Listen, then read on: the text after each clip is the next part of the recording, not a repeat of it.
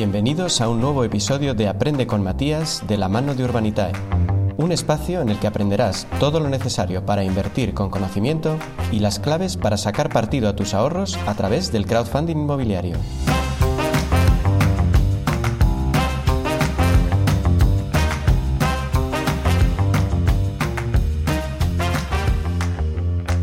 Suena sofisticado, lo sé, pero la asset allocation es otra manera de hablar de diversificación.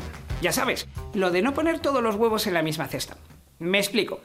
Asset allocation quiere decir asignación de activos. Es decir, cómo vas a distribuir tus inversiones. Esta distribución no solo va a depender del riesgo que queramos asumir, sino de otros múltiples factores como por ejemplo la situación financiera, la edad, los conocimientos, etc. Para la gran mayoría, el grueso de las inversiones será una mezcla entre renta variable, acciones y renta fija, bonos.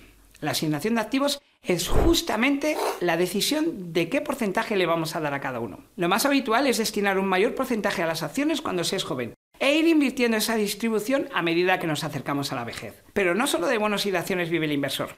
Las inversiones alternativas, como el ladrillo, son una buena manera de aumentar la diversificación y reducir el riesgo de nuestra cartera.